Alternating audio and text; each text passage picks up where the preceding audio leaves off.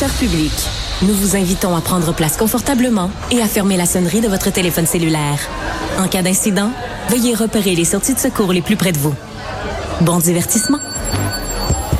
Un, deux, un, deux. OK, c'est bon, on peut y aller. Sophie Durocher. Elle met en scène les arts, la culture et la société. Une représentation pas comme les autres. Sophie Durocher.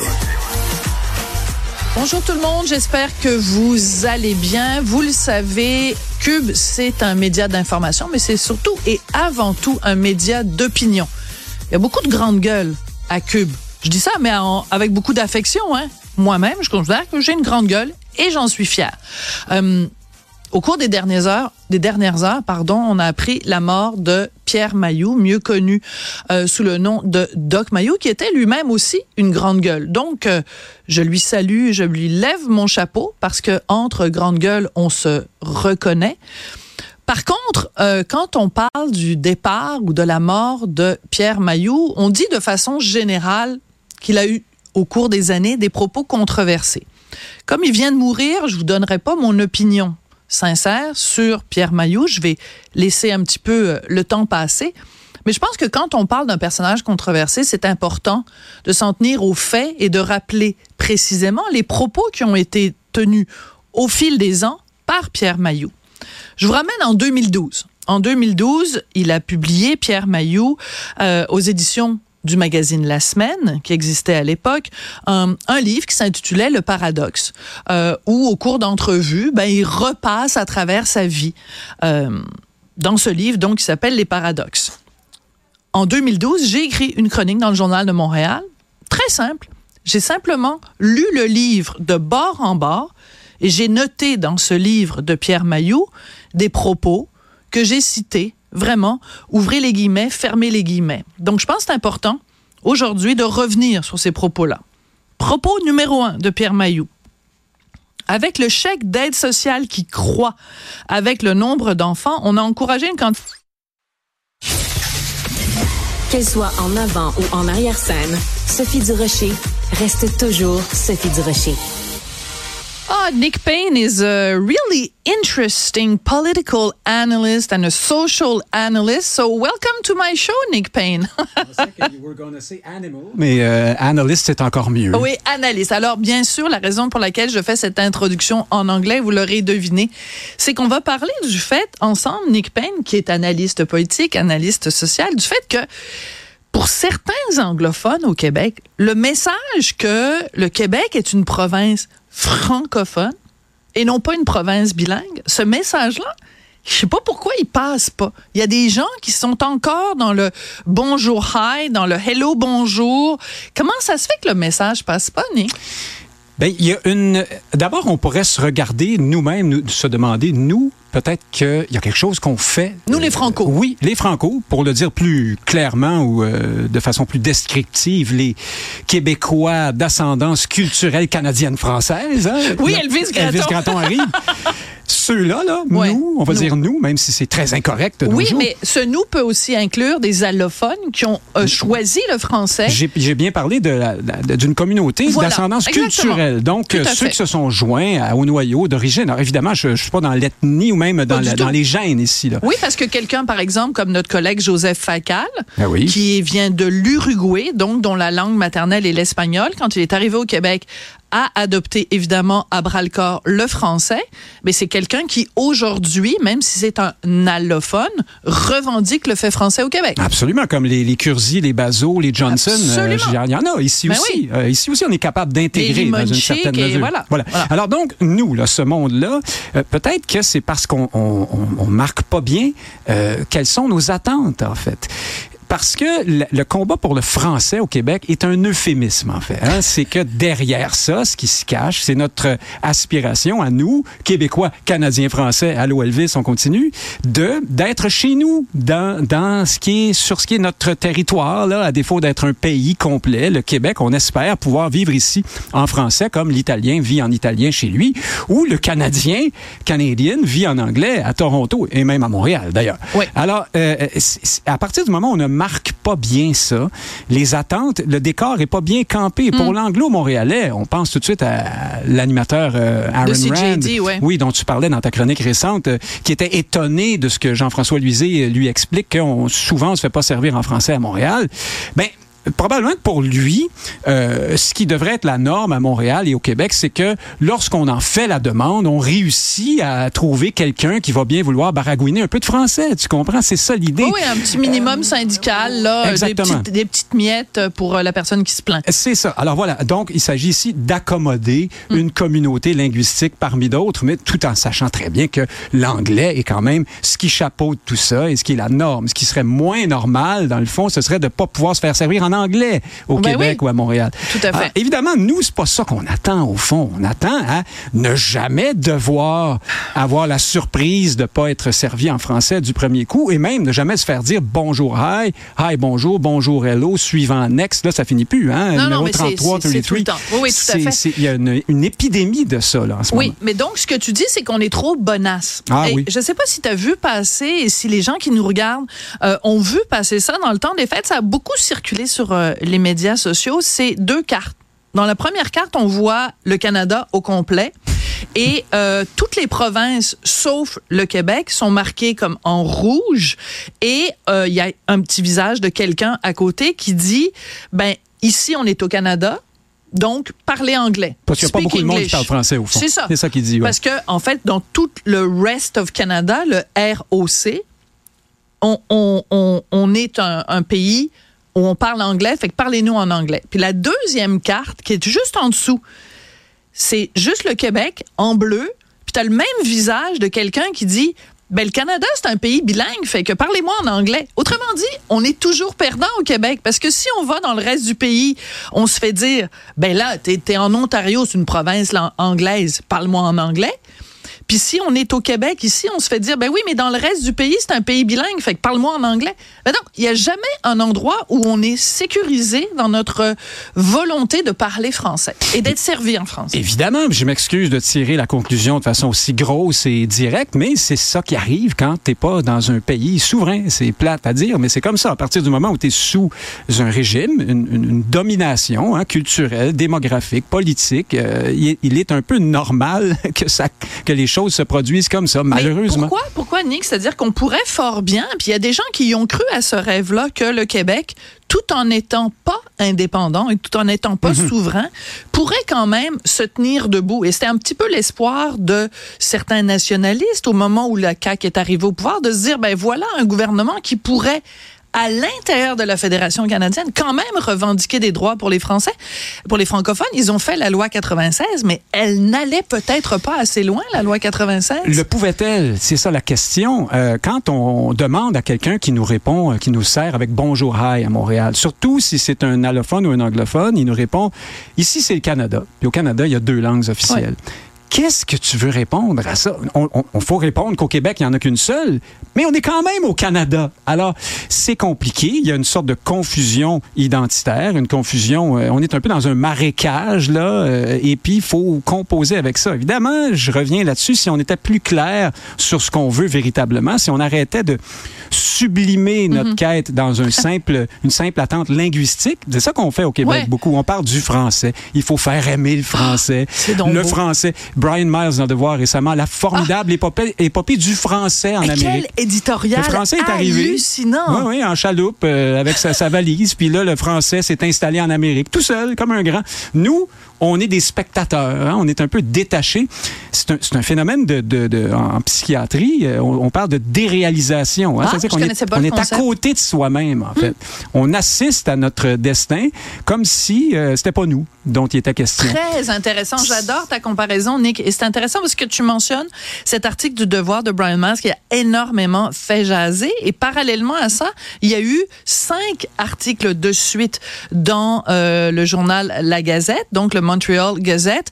Cinq articles de suite où euh, des anglophones euh, se plaignaient de la façon dont ils étaient traités euh, au Québec. Et ce qui revient toujours dans ces textes-là, c'est la notion que, oui, OK, c'est correct. le français est important au Québec, mais il y a, y a les Grecs, il y a les Italiens, il y a les Espagnols, il y a les Pakistanais. Donc, pourquoi vous faites pas preuve de plus d'ouverture? Pourquoi vous êtes pas... Mais est-ce qu'on va demander ça en Espagne? Est-ce qu'on va dire aux Espagnols, euh, ben oui, c'est l'espagnol qui est important, mais tenez compte du Pakistanais. Il y a personne qui va aller demander ça aux Espagnols. Pourquoi on nous demande ça à nous, les francophones, au Québec? Pas, pas plus d'ailleurs que les Espagnols se décrivent nationalement comme des hispanophones. Hein? Nous, Ben au non, Québec, on est... c'est comme pris pour acquis que. Oui, nous, on est des Québécois francophones maintenant, tu comprends?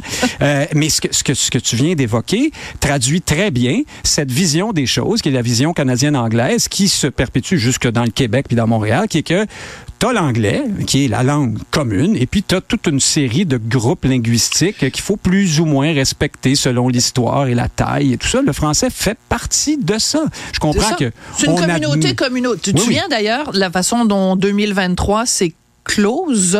Oui, close. Oui, sûrement pas clotte, en tout cas. je- Pas clotte, c'est pas clotte. Donc la façon dont l'année c'est close, euh, avec cette fameuse affaire du Haut-Canada qui a été jouée en, en Punjabi euh, dans l'Ouest canadien, je me souviens plus dans quel, je pense que c'était à Vancouver, je suis pas certaine.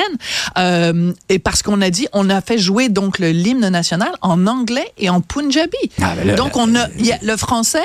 Et comme c'est une minorité comme une autre, puis regarde, s'il y a plus de gens qui parlent Punjabi, ben c'est Punjabi is gonna be. Ah oui, là, la boucle est bouclée. Là, on, a, on, on nous a, on nous a pris notre hymne national, on l'a traduit en anglais, on se Calixa baderait. la vallée puis Basile Ouais. Routier doivent se retourner dans leur ton. On s'embêtait même plus de, de- de la chanter, euh, en faire des petits bouts en français, Même souvent plus. au Canada. Et là, ben, mieux que ça, on traduit en punjabi parce qu'il faut bien faut faire plaisir euh, hein, à une communauté particulière. Là, c'était à Winnipeg, ça, je pense qu'ils sont À assez Winnipeg, nombreux dans ce coin-là, ceux qui, ceux qui parlent cette langue-là. Mais donc, on marque pas nos demandes correctement. Et puis aussi, on se donne pas les moyens de- de- d'obtenir ce qu'on veut là jusqu'au bout, en fait. Là, dans Alors, euh, je vais me donner comme mission d'ici la fin de l'année d'apprendre comment on dit en Punjabi enough is enough. Merci beaucoup, Nick Payne. Bonjour, bye. Cube, c'est aussi des idées saisissantes. Avec Mathieu Bocoté, chaque jour des 8. Radio, télé, balado, vidéo. Cube, un média pas comme les autres.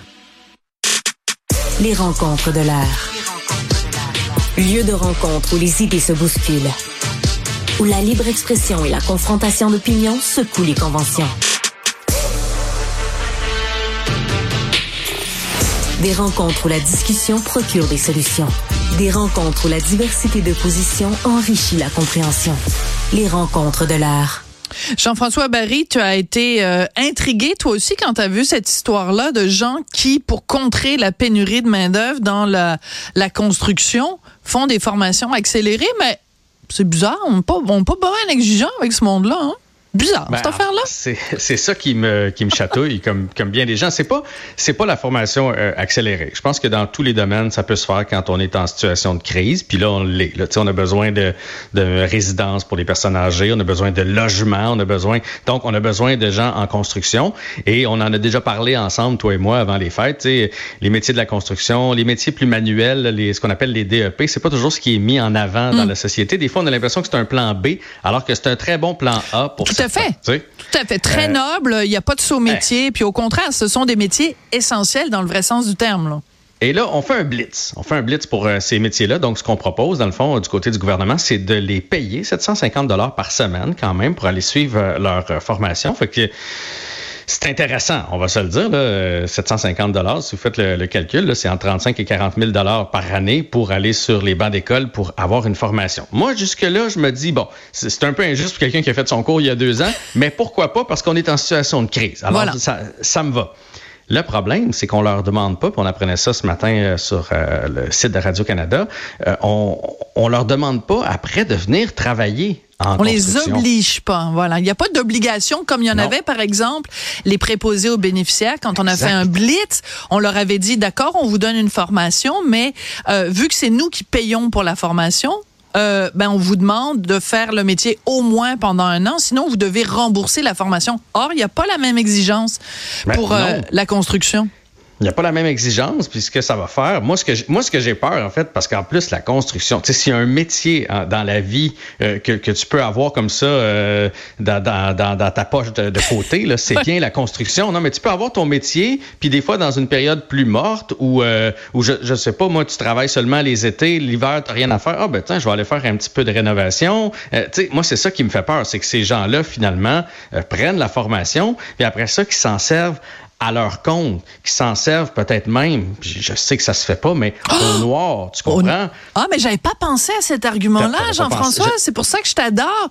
C'est vrai. Moi, je me disais, bon, ben là, ces gens-là, ils vont aller faire autre chose, puis on va les avoir payés 750 dollars pour rien. Mais j'avais pas pensé, en effet. Écoute, t'imagines, le gouvernement te paye une formation, puis après ça, tu t'en vas travailler au noir. Donc, tu ne redonnes pas d'aucune façon au gouvernement ni à la société québécoise. Euh, donc, tu verses pas de l'argent pour le système d'éducation, tu verses pas d'argent pour le système de santé. Donc, tu manges à tous les râteliers. Tu as le beurre, l'argent du beurre et le hum, ben, hum, hum de la fermière. Ben c'est ça, c'est qu'il n'y aura pas de retour sur, euh, sur investissement. Puis là, je sais que c'est pas tout le monde qui a cette idée-là. Il y en a qui vont le faire pour vrai le cours. Là. On n'est pas en train de dire que sur les 5000 euh, visés, sur les 300 millions donnés par le gouvernement, qu'il n'y en a pas qui vont aller travailler en construction pour toujours. C'est juste que s'il y en a une partie qui finalement s'en servent pour eux-mêmes, mais ça, c'est de l'argent, c'est de l'argent perdu, c'est de l'argent qu'on reverra jamais. Ça aurait été bien, ne serait-ce qu'un an, tu sais, de dire bon, tu vas travailler un an pour une compagnie, puis on a besoin de ton de ton relevé, mm-hmm. comme quoi. Sinon, tu rembourses le cours. Puis là, ben, peut-être qu'une fois qu'ils sont engagés par cette compagnie-là, puis ils se font des amis, puis ils ont des avantages sociaux, puis ils se disent, crime, je vais continuer finalement en construction. Parce que la personne qui a une job, euh, quatre jours semaine, puis qui retape des cuisines euh, le samedi comme ça à son compte pour le plaisir, ben elle va pas construire des maisons pour les personnes âgées, là. elle va pas construire des logements. Sais, parce que mm. vous allez dire, mais ils font quand même de la construction. Oui, mais si tu rénoves des chalets, si tu le fais pour toi-même en, en, flippant des maisons, comme on appelle, mais ça fait pas de nouvelles demeures. Là, ça, mm c'est pas le but visé par le gouvernement. C'est ça, c'est qu'il y a une pénurie de main-d'œuvre, mais il y a aussi une pénurie d'habitation. Il y a une crise du logement. c'est entre autres pour cette raison-là. Euh, quand je lisais le texte euh, très bien fait d'ailleurs de Radio Canada, euh, on a parlé à quelqu'un euh, au gouvernement, donc qui chapeaute ce programme-là de mhm. formation accélérée, et la réponse c'était de dire, ben écoutez, la différence avec les préposés aux bénéficiaires, c'est que les préposés bénéficiaires, on les a formés pour qu'ils aillent ensuite travailler dans les hôpitaux, dans les résidences, donc qui appartiennent au gouvernement. Donc, on a un levier on les forme, le gouvernement, parce qu'ils vont travailler comme employés de l'État. C'est pas le cas dans la construction. Ils s'en vont travailler pour des compagnies privées, donc on peut pas avoir ce levier-là. Qu'est-ce que tu réponds à cet argument-là, toi? Je, le comprends, puis je comprends aussi l'argument de dire en même temps, les compagnies voudront peut-être pas engager parce que sur les 5000, il va peut-être avoir un, un 350 qui est allé prendre le cours pour les mauvaises raisons, puis les compagnies ne veulent pas nécessairement avoir ces employés-là qui n'ont pas envie de travailler en construction. Je comprends, je comprends l'argument qu'ils vont pas travailler pour l'État, mais moi, je me dis, à partir du moment où tu payes pour quelqu'un, euh, l'État paie, je pense que tu as le droit de demander ce que tu veux en échange. Ça aurait pu être six mois, ça aurait pu. Je veux dire. Je, puis, puis on leur demande pas euh, telle compagnie ou sur tel projet. Trouvez le projet qui vous convient dans la région qui vous convient, c'est pas grave. En autant qu'on a une preuve que présentement vous mettez l'épaule à la roue sur un projet dont la société a besoin, parce que c'est pour ça que le projet mm. a été créé. C'est pour ça qu'on a mis une enveloppe de 300 millions. C'est pas pour qu'il y ait plus de, de, de, de menuisiers, menuisières. Ça se dit-tu, ce menuisière? Parce que je voulais inclure les femmes. Écoute, euh, inventons-le si jamais ça n'existe pas. Je, je décrète, à partir d'aujourd'hui, on est quoi? On est le 13 janvier, le 12 janvier, je décrète que le mot menuisière existe. Ben, en tout cas, je voulais inclure les deux parce qu'il y a des femmes aussi de, ben plus en plus. Il y en a plein. Mais, bref, on veut, on veut que ces gens-là travaillent. Puis même, je vais aller plus loin que ça. Oui, tu sais, avec un, papa qui me disait, euh, parce qu'évidemment, j'ai des enfants de, de, de, de l'âge de ça, là, de se décider qu'est-ce qu'on va faire dans la vie, là, comme tu sais, à 18 et, 20. Fait que donc, je côtoie plein de parents qui ont des enfants du même âge. Puis son fils a décidé de s'en aller euh, charpentier-menuisier. Puis il a dit, je sais pas si c'est temps pour lui, mais c'est jamais perdu en attendant qu'il aille faire ça, le jour où il y aura des travaux à faire chez eux, au lieu d'engager quelqu'un, il va être capable de les faire lui-même. Et c'est très brillant. Mais imagine, on est en train de payer, imagine sur le 5000, ben, s'il y en a 500 que c'est ça leur idée en arrière de la tête, que de toute façon, ils savaient pas quoi faire de leur peau cette année. Fait que là, ils vont aller étudier, puis après mm. ça, ben, ils vont être capables de bricoler alentour de chez eux. C'est pas vraiment ça le principe. On veut qu'ils soient capables de bricoler, être capable de poser un cadre puis une tablette à l'équerre, c'est parfait. Mais là, on a un besoin urgent de construire des, euh, des, des appartements, des maisons pour personnes âgées. Donc, il y a urgence, là. Il y a urgence. Mais sais-tu quoi? Je trouve que toute cette histoire-là est tellement symptomatique de euh, la trop grande gentillesse de la société québécoise. On mhm. est là, ah, ben là, on peut quand même. Le manque d'exigence, parce que ce qui manque dans la phrase, c'est on vous paye 750 dollars par semaine et on exige, que vous travaillez. Mais non, on n'utilise plus ce mot-là. Le gouvernement est pas exigeant, les parents sont pas exigeants, la société est pas exigeante. On n'a plus le droit d'exiger. Alors moi, j'exige que dorénavant, on soit plus exigeant. C'est ce qu'on va se souhaiter pour 2024, Jean-François Barry. Oui, puis tu sais, je veux dire, ce sera pas le tiers-monde quand même. C'est pas comme si on disait, tous ceux qui sont en train de suivre leur formation, vous allez être obligés de travailler en construction. Là, je trouverais ça un peu à peu. Mais là, on les paie, on leur, on, leur tend la main, on peut bien avoir un petit retour en échange. Absolument. Ça s'appelle du quid pro quo. Merci beaucoup, Jean-François. Bonne fin de semaine. Revoir. Bye bye. Tous les épisodes de Sophie Durocher sont disponibles en podcast sur l'application et le site cube. En septembre 2013, la Sûreté du Québec fait la découverte d'une vidéo qui allait s'avérer à être une véritable bombe. Dans cette vidéo, on voit un motard qui vient de s'évader de prison qui parle à la caméra. Il affirme qu'il a en sa possession 13 conversations téléphoniques hyper compromettantes enregistrées en secret par lui et dans lesquelles on l'entend parler avec un certain policier nommé Benoît Roberge. Je suis Félix Séguin. Je vous présente la série Balado, Le Ripou des Hells, avec mes collègues du bureau d'enquête, Éric Thibault et Jean-Louis Fortin. Le Ripou des Hells, c'est une série balado de Cube Radio et du bureau d'enquête. La série est disponible sur Cube, dans la section Cube Radio et sur les autres plateformes de balado. Je m'appelle Alexandre Moranville-Ouellette et on vous a préparé une deuxième saison du balado Ce n'est qu'une théorie. Est-ce que les algorithmes de l'IA pourraient générer du contenu mensonger qui pourrait déstabiliser la démocratie? Est-ce qu'Hitler est encore vivant? Est-ce que c'est la 5G qui a causé la pandémie de COVID-19? C'est pas des rayons gamma, c'est pas des rayons X si comme moi, vous aimez comprendre pourquoi certaines idées sont trompeuses, alors que d'autres sont des interrogations légitimes qui tentent d'expliquer de manière critique le monde complexe qui nous entoure, vous allez aimer le balado. La série sera disponible sur cube.ca dans la section Cube Radio et sur les autres plateformes de balado. Une série audio signée Cube Radio. Le balado à la poursuite de Gilles Villeneuve avec le journaliste Julien Amado. Voici un extrait du neuvième épisode des Chars, Gilles Villeneuve et Philippe Audrey la rue Saint-Jacques.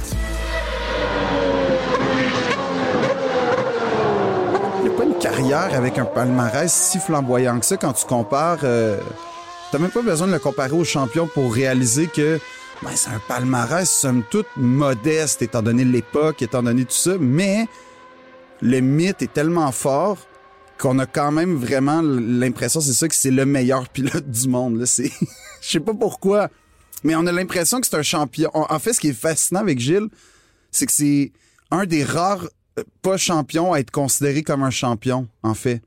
Alors qu'il y a beaucoup de champions qu'on considère pas vraiment comme, tu sais, Rosberg, c'est un exemple de on rappelle tout le temps de ouais, c'est un champion, mais il a pas gagné un grand prix cette année-là. Puis Gilles, c'est le contraire. Gilles a pas gagné un championnat, mais on dirait que c'est un champion, puis il a l'aura du champion. Fait que ça, c'est quelque chose aussi qui me fascine dans cette espèce de mystique autour de Gilles Villeneuve. Écoutez l'intégrale de la série Balado à la poursuite de Gilles Villeneuve sur l'application le site cube.ca balado. L'infolettre Cube Radio.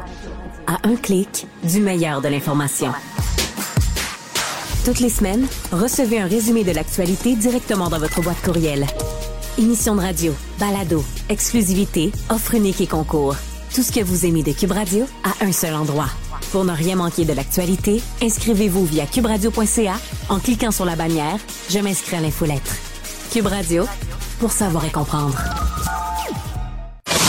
Elle est parfois dramatique, d'autres fois satirique. Mais chose certaine, elle ne joue jamais la comédie. Sophie Durocher.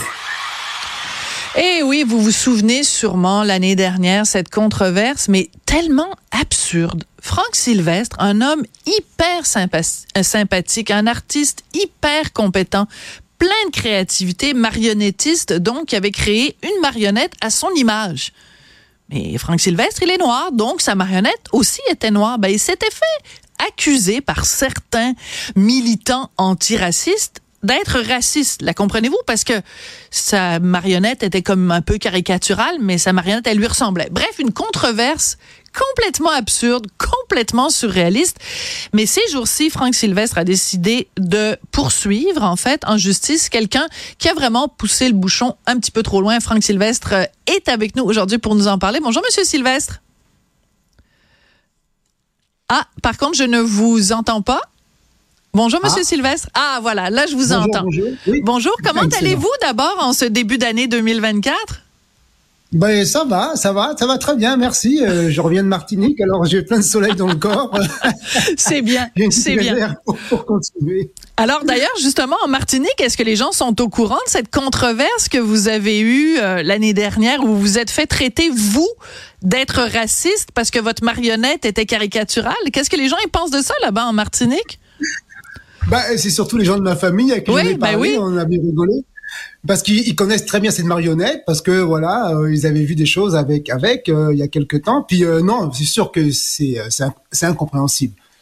Pour tout le monde je pense à part pour les gens de Beaconsfield. Absolument, les gens de Beaconsfield.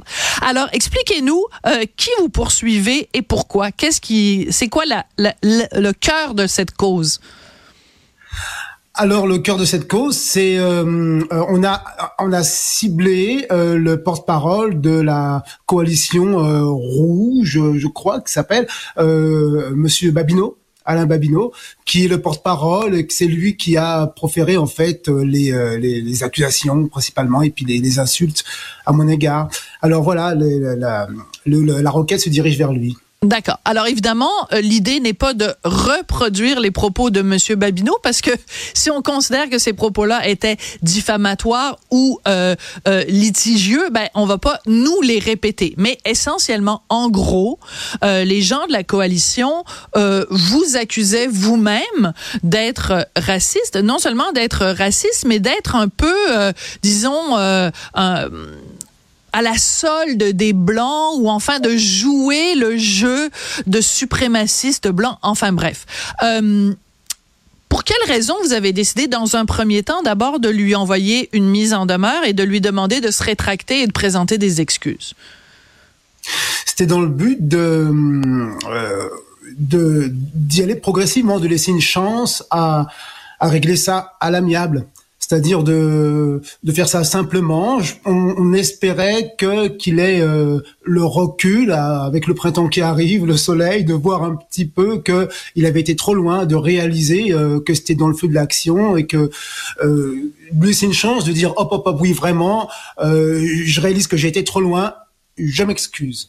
C'est juste ça qu'on voulait. Apparemment il a refusé. Il c'était pas une question d'être dans le feu de l'action, c'était vraiment réfléchi. Alors on, décide de continuer le, processus, d'aller de l'avant pour obtenir réparation. D'accord. Alors, vous le poursuivez pour 26 euh, 000 dollars. Votre avocat dans cette, dans cette cause-là, c'est Guillaume euh, Brousseau. Euh, quand euh, vous dites que ça vous a causé des préjudices, c'est qu'en fait, une fois que cette histoire-là a été euh, publique et qu'une fois que vous avez été accusé vous-même d'avoir euh, d'être raciste ou de proposer une vision caricaturale des Noirs, vous avez perdu des contrats. Oui, j'en ai perdu. J'en ai perdu. et aussi j'ai perdu tous ceux que j'avais pas gagnés, dans le fond aussi, parce que ça a mis comme une aura autour du spectacle de controverse. Je comprends. Tous ceux qui avaient. Des gens qui auraient éventuellement voulu vous engager comme marionnettiste pour présenter votre spectacle se sont dit wow wow wow attention on va se tenir loin de Monsieur Sylvestre parce qu'il est controversé. C'est ça, c'est ça. Euh, les diffuseurs eux euh, ils veulent faire consensus. Voilà, ils veulent que ce soit des spectacles jeunesse en plus, qui soient familiales, qui, qui, qui, rassemblent. Alors, s'il y a une aura de division sur ce spectacle-là, voilà, c'est pas dans leur intérêt euh, de, de, de, proposer ça à leur population. Puis le milieu est, difficile. Alors, euh, en quoi un diffuseur prendrait un risque euh, de présenter mon spectacle euh, alors qu'il y a une foule d'autres qui fait le même travail entre guillemets sans potentiel risque de, de, de division. Mais c'est quand même assez incroyable, Monsieur Sylvestre. Et depuis le début, parce que c'est pas la première fois que je vous interviewe, j'ai écrit sur votre histoire et tout ça. Depuis le début, il y a quand même quelque chose de fondamentalement absurde dans tout ça que vous qui soyez marionnettiste, on s'entend, vous n'êtes pas multimillionnaire, là, vous n'êtes pas Guy la Liberté avec le Cirque du Soleil. Là. Je pense pas qu'il y a personne qui se met riche à euh, se promener sur les, les, les, scènes du Québec en manipulant une marionnette. je, je, je, je connais pas de marionnettiste millionnaire. Alors qu'on empêche quelqu'un qui gagne sa vie avec un personnage en papier mâché sous prétexte que cette personne-là est raciste, il y a fondamentalement quelque chose d'absurde ben, D'absurde et d'inconscient. Je veux dire de euh, à, plusieurs niveaux parce que ces personnes-là n'ont jamais vu le spectacle. Oui, en plus. Alors c'est vraiment s'arrêter à, une image et sans regarder le, le, le, sens de cette image, le propos de ce de ce, de ce visuel-là.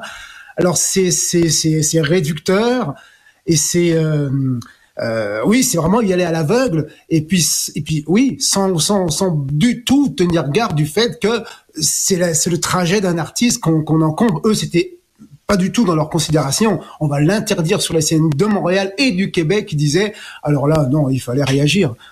Il fallait réagir. Alors, je rappelle à tous les gens qui euh, nous regardent et qui nous écoutent et qui n'ont peut-être pas euh, souvenir exactement, c'est que donc cette marionnette que vous avez fait, qui était à votre effigie, donc qui vous ressemble, euh, mais c'était vous, mais caricaturé avec des lèvres plus grosses, avec des plus de bon, bref, avec plus des grandes dents et tout ça. Et vous avez été accusé puisque votre marionnette est noire d'avoir fait du blackface. Le blackface, c'est quelqu'un qui n'est pas noir et qui se met du cirage dans le visage pour se faire passer ou pour ridiculiser les noirs. Mais vous êtes noir! je, veux je veux juste que les gens comprennent à quel point on marche sur la tête ici, là. C'est vrai, c'est vrai. Euh, ben, moi, le premier, quand j'ai reçu ces accusations, j'en revenais pas. Ça a été vraiment difficile là, de, de, de ben, de réaliser qu'on s'adresse à, à, à, des gens qui, ah, quelque part, qui pourront pas comprendre une démarche artistique parce que eux, c'est euh, c'est c'est c'est c'est j'allais dire noir ou blanc là vraiment c'est carré et puis oui, elle est très bonne elle est très bonne nuance ouais. ouais. c'est ça alors euh, euh, moi, depuis le début, j'avais, euh, euh, c'était pas possible, c'était hors de question. Il m'avait proposé, on avait fait une, rencontre à trois avec le maire de Pointe-Claire, qui lui a tenu son bout au conseil municipal. C'est passé deux fois en vote et deux fois, ils ont voté à, à l'unanimité pour que le spectacle se tienne. Mhm. même le maire m'a dit, c'est la première fois qu'on a l'unanimité au conseil municipal. Ah, c'est bon, ça, c'est bon, bravo. Vous êtes rassemblés. oui, merci. Exactement. Et, euh, euh, et, et, donc euh, c'était euh, non, il n'y avait pas de. Il m'avait proposé de changer la marionnette, de, de la retirer, de la modifier. en cours de représentation comme ça. Et même si j'avais eu le temps et l'énergie de le faire, c'est pas possible. Ça aurait été impossible de laisser des étrangers non artistes et puis apparemment très obtus de de de de, de rentrer dans mon travail et, et dans le travail de tous parce que au-delà de moi, je reçois des messages et j'en ai même un que j'ai reçu aujourd'hui là d'artistes qui me disent que oui, euh, bravo de tenir ton mot, bravo de les amener en cours parce que c'est pas juste toi que tu défends, c'est nous tous.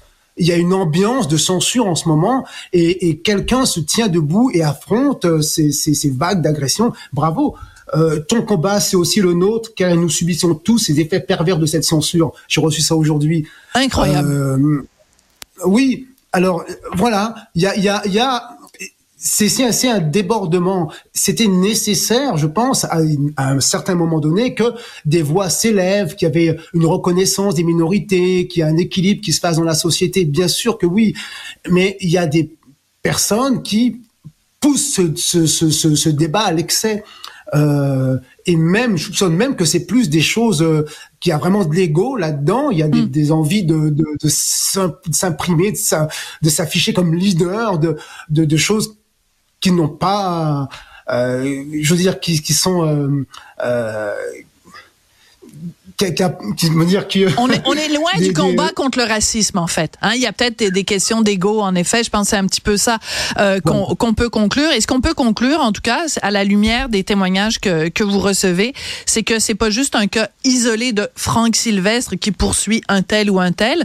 C'est vous êtes le symbole d'artistes qui en ont ras-le-bol qui en ont vraiment assez, qui sont tannés, pour parler en bon québécois, qui en ont plein le casse et qui disent, ben ça suffit, cette ambiance de censure, il faut que ça cesse au Québec.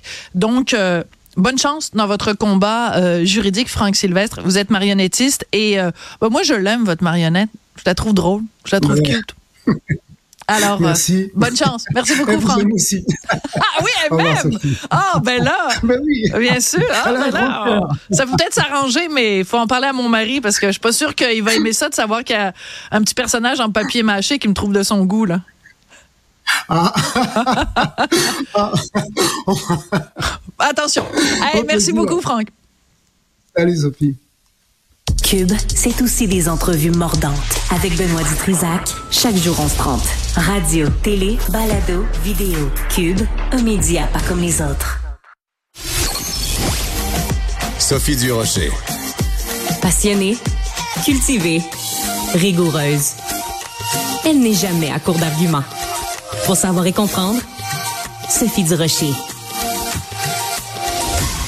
Sophie Durocher qui est en onde jusqu'à 16h. Sophie, toi, tu as commencé l'année 2024 avec une chronique dans le Journal de Montréal sur tes résolutions qui était de continuer de taper sur le clou du français. Absolument. Et encore aujourd'hui, tu en as parlé entre autres avec Benoît Dutrisac, tu en as parlé avec Nick Payne oui. aussi tout à l'heure. Bien, évidemment que ça fait réagir. Hein? Le français, là, ça, ça, ça nous tient euh, tous à cœur. Et on a reçu un courriel de Michel Morin ah oui? Euh, qui demande rien de moins qu'un effort collectif en 2024, mais il se pose la question est-ce qu'on en est capable? Parce que mmh, euh, avec euh, le français comme langue qui est massacrée au cégep, les contraintes de production des émissions jeunesse, le déclin de la recherche universitaire francophone, les lacunes dans l'intégration et la francisation des immigrants, ce sont des exemples que oui. M. Morin euh, nous, nous, nous donne.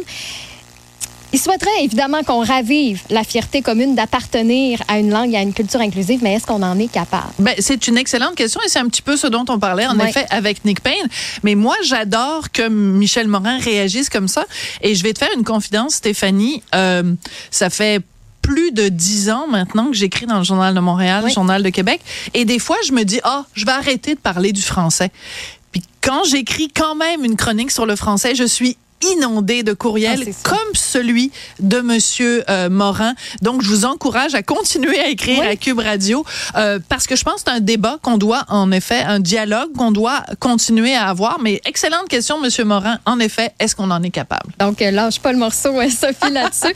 Pour nous rejoindre, donc, c'est le 1-877-827-2346. Vous pouvez nous appeler, vous pouvez nous texter sur ce numéro-là. On a besoin d'avoir votre opinion. Ou encore, vous pouvez nous écrire euh, au studio cube.radio. Et vous savez que maintenant, vous, vous pouvez nous voir aussi avec Cube Télé, qui est maintenant en ondes. Si vous aviez Youpa, eh bien, ça veut dire que vous avez déjà la chaîne dans votre forfait. Sur Elix, c'est le canal 70. Sur Club Illico, c'est le 651. Si ça fait pas partie de votre forfait, vous l'ajoutez tout simplement. On est bien content d'avoir ce contact-là avec vous. Cube, c'est aussi des observations réfléchies avec Mario Dumont chaque jour dès 16. Radio, télé, balado, vidéo.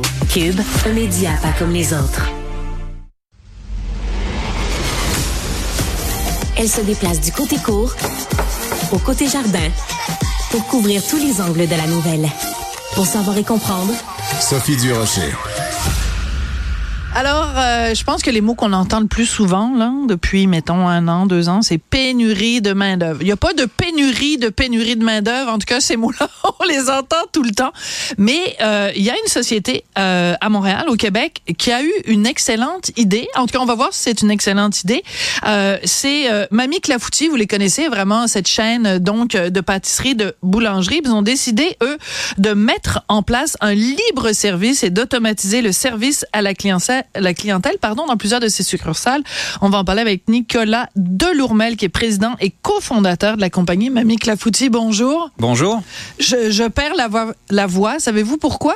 Euh, non. Ben, parce que je vois que devant vous, vous avez apporté un gâteau, puis là, vous savez parler aux femmes, parce que moi, je vois un gâteau et euh, j'en oui. perds la voix. Euh, vous savez qu'on n'a pas le droit de soudoyer les journalistes. Hein? Non, non, non, c'est juste pour euh, c'est de la dégustation. Oh mon Dieu, puis ça sent bon jusqu'ici, là. Oh, mon Dieu. Cube est pas encore en odorama, mais ça s'en vient. Alors, Monsieur Delourmel, plus sérieusement, expliquez-nous ce que vous avez eu comme idée par rapport à cette pénurie, justement, de main-d'œuvre? Oui, donc nous, nous on, on vit sur- bah, dans, dans, no- dans notre métier de la restauration, on vit le- la pénurie de main d'œuvre depuis déjà des années.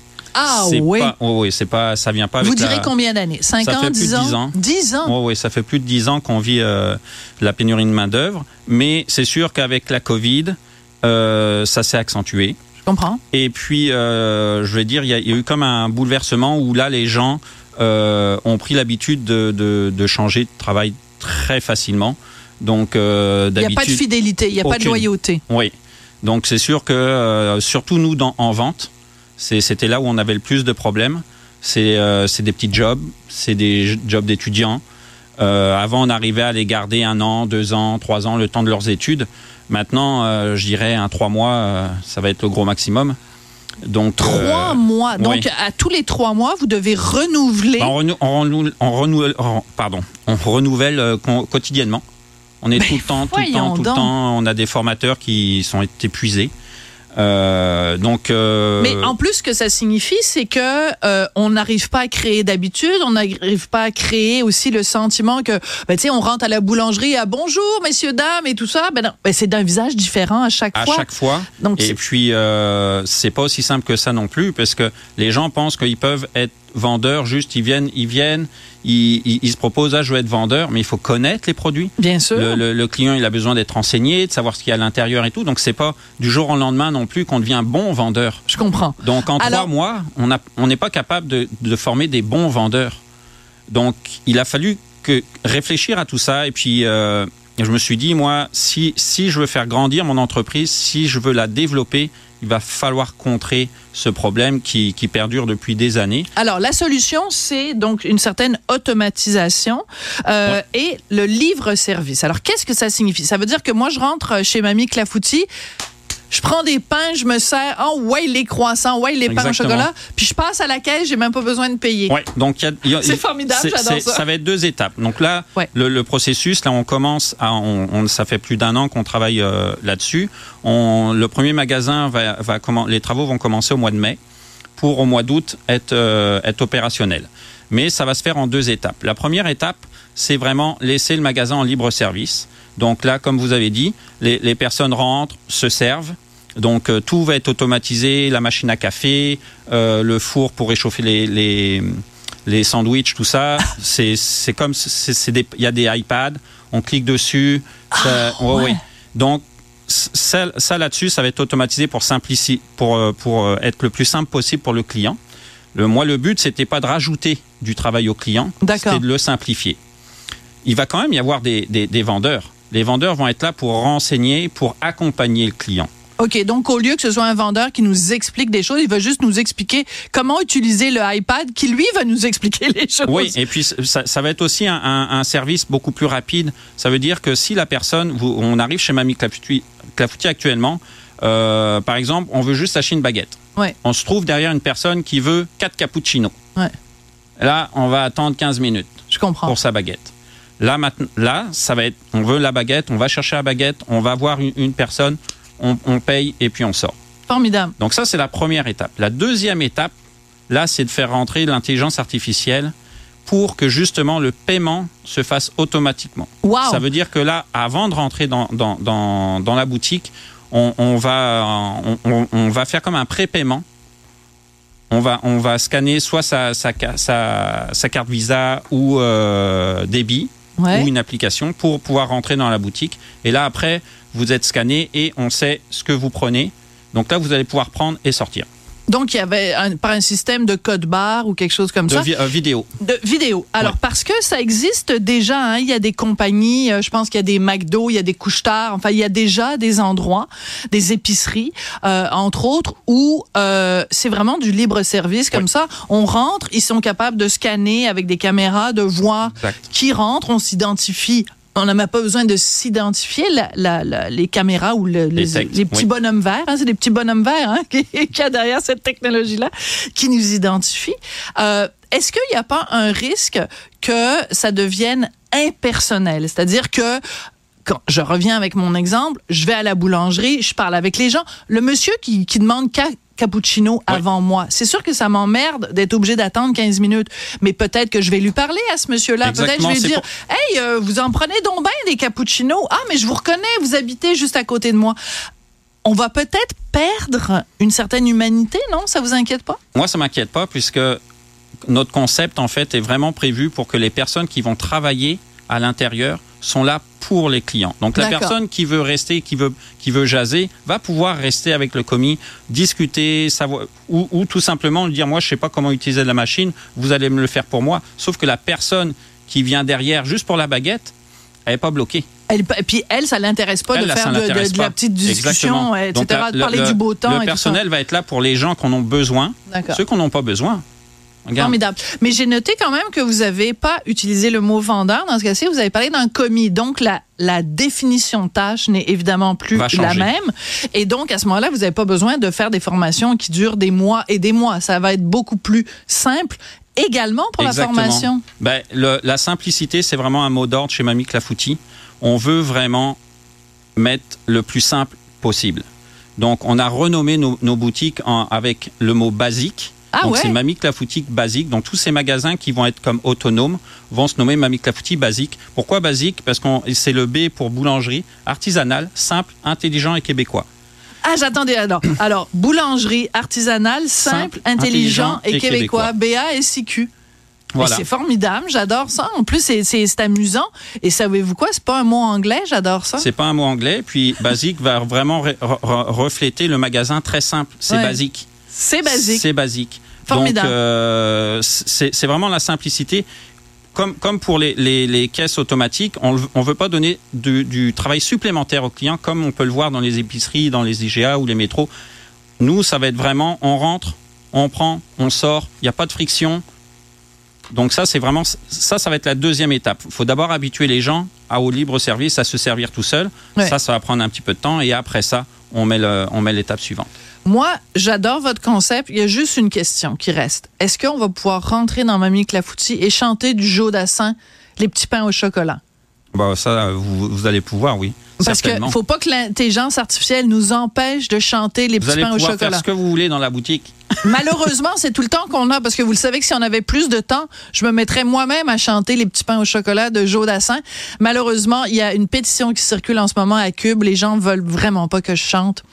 C'est- Je suis tellement opprimée dans mon milieu de travail, c'est épouvantable. Merci beaucoup, Nicolas C'est moi Delourmel. vous. Vous êtes président et cofondateur de la compagnie Mamie Clafoutis. Donc, euh, une innovation vraiment pour 2024. On vous souhaite la meilleure des chances. Merci beaucoup. Merci beaucoup. Merci. Cube, c'est aussi des réflexions frappantes. Avec Richard Martineau, chaque jour dès 9. Radio, télé, balado, vidéo. Cube, un média pas comme les autres. Sophie. Un savoureux mélange artistique de culture et d'information. Oui, en, en, en. Est-ce que c'est pour les petits pains au chocolat qu'on entend le 1-1-1 ou c'est le 1-1-1 qui nous annonce l'arrivée d'Anne-Marie Ménard qui est professionnelle en sexologie? Bonjour Anne-Marie. Bonjour Sophie. Très contente euh, de vous avoir avec nous en chair et en os. Oui, contente d'être là. Et d'autant plus que euh, euh, la journaliste à la recherche qui travaille euh, sur cette émission, Marianne Bessette, m'a dit Je vais juste te dire le titre de la chronique d'Anne-Marie et elle tâche pour elle de t'expliquer les détails. Alors, la seule chose que je c'est que vous nous parlez du syndrome du vagin mort. Alors, euh, je suis tellement intriguée. Là, je suis déjà euh, te- complètement captive. Je t'écoute. C'est une appellation euh, pour le moins effrayante. Le vagin mort, qu'est-ce que ça veut dire? Euh, J'ai reçu euh, un courriel avec un article qui parlait de ça il y a deux semaines. Puis je me suis dit, je garde ça en banque. C'est gentil, c'est gentil. Merci. Donc, déjà, je vais vous rassurer, c'est un mythe, mais je pense qu'il faut le déconstruire. D'accord. Parce que ça vient avec vraiment plein de significations. Donc, le vagin mort, ça désigne en fait une perte de sensibilité, une perte de sensation ou un engourdissement temporaire des organes génitaux. Et c'est là que le temporaire prend tout son Bien sens sûr. parce qu'on perd pas réellement toutes nos sensations euh, suite à une stimulation. En fait, on dit que c'est suite à une stimulation qui a été provoquée par des euh, jouets sexuels, euh, notamment les vibrateurs. D'accord. Donc, est-ce que ça veut dire que euh, il y a un certain danger quand même aux, aux vibrateurs? Et est-ce qu'on devrait avoir des mises en garde comme il y en a, mettons, sur les micro-ondes, les laveuses et tout ça? Attention, euh, ou même, tu sais, quand, tu conduis là sur le rétroviseur, ça dit attention, là, certains véhicules sont plus près que vous le pensez. Est-ce qu'on devrait avoir une mise en garde sur les, euh, les vibrateurs? En fait, il n'y a pas de données empiriques sur le sujet réellement.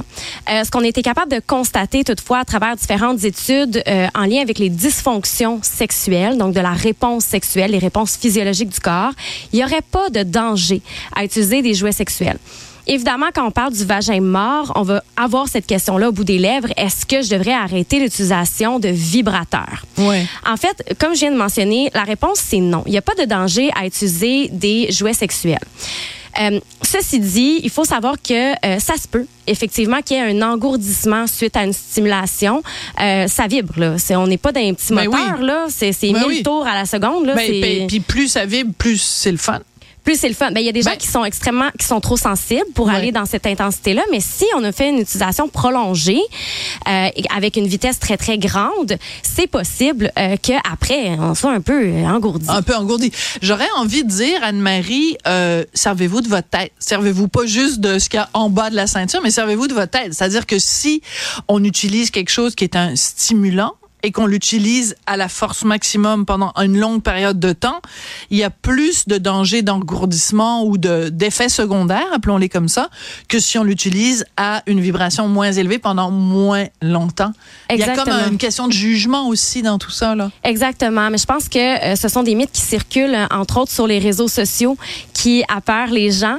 Euh, mais je pense que justement, c'est pour ça que je voulais en parler aujourd'hui parce que euh, il faut pas s'inquiéter. C'est possible qu'il y ait une petite perte, là, un engourdissement, une perte de sensation temporairement. Puis de toute façon, après avoir eu un orgasme, on entre dans une période réfractaire, une période de résolution qu'on appelle, où le corps doit euh, faire un, une espèce de retour à zéro. D'accord. Euh, Il y a des femmes pour qui euh, c'est possible, la stimulation est possible euh, d'être, on, peut- on peut Très persister. rapidement, ouais. Exactement.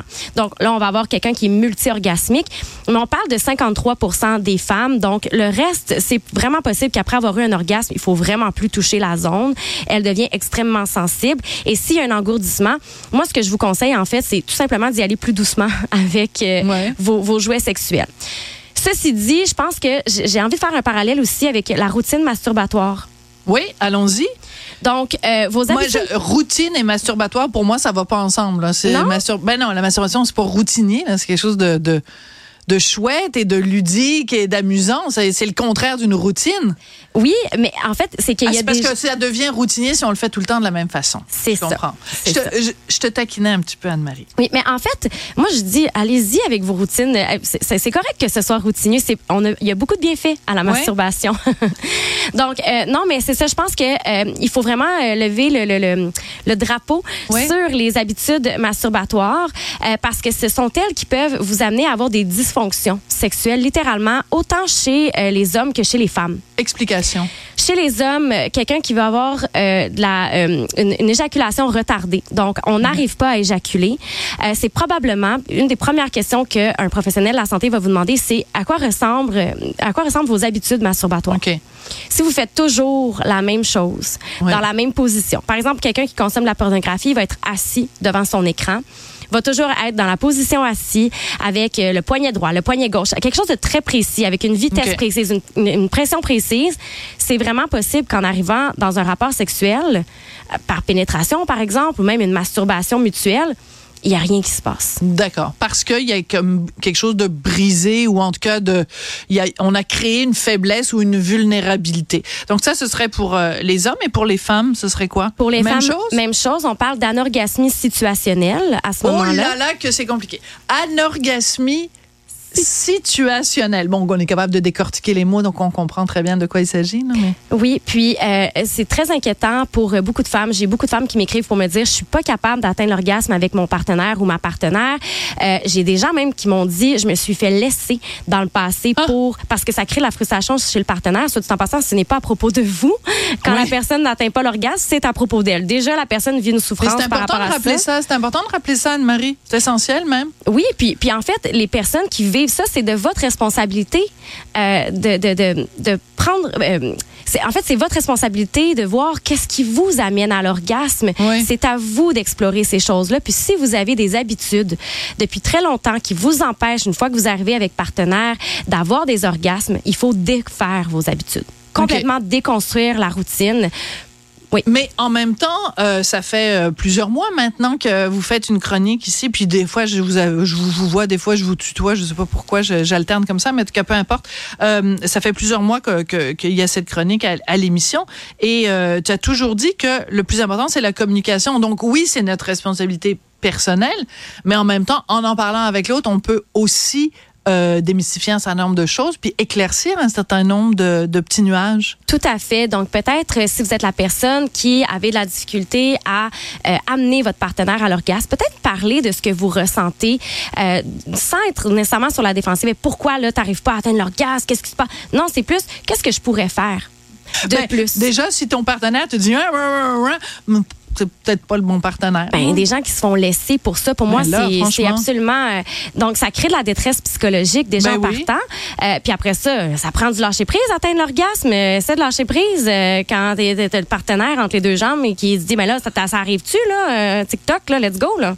TikTok? TikTok, le temps, le temps, le temps avance. Ah là. ouais, à quelle heure le punch, comme disait? C'est ça, quand on fait l'amour, on n'a pas vraiment envie d'avoir une image de Denise Filiatro qui est là. À quelle heure le punch? À quelle heure l'orgasme? Non, non, non, c'est pas ça qu'on veut. La- la- L'importance du lâcher prise. Bon, ben, on a appris plein de nouveaux mots aujourd'hui. Le syndrome du vagin mort, les habitudes masturbatoires, le, l'anorgasmie situationnelle. Tout euh, des, du vocabulaire que je vais devoir pratiquer allègrement en fin de semaine. Merci Bon, on beaucoup. vous souhaite pas d'anorgasmie Non, non, non. situationnelle, en tout cas. Ah, non, non, ben non, si vous saviez à quel point il n'y a pas d'anorgasmie qui se passe par ici. Merci beaucoup, Anne-Marie. Ménard, professionnelle en sexologie. Merci à vous tous d'avoir euh, été là pendant ces deux premières journées de Cube euh, 70. Hein? C'est pas 69. Attention, c'est Cube 70 le poste 70. Euh, merci beaucoup, sans blague, d'avoir été là. Euh, très, très contente de ces deux premières journées. Je voudrais remercier Marianne Bessette et Maximile Sayer à la recherche. Tristan Brunet-Dupont, non, pas du tout. C'est Philippe Séguin qui est à la mise en onde et à la réalisation. Merci beaucoup et à très bientôt. Cet épisode est maintenant disponible en balado et vidéo sur l'application et le site cube.ca. Radio, télé, balado, vidéo. Un média pas comme les autres.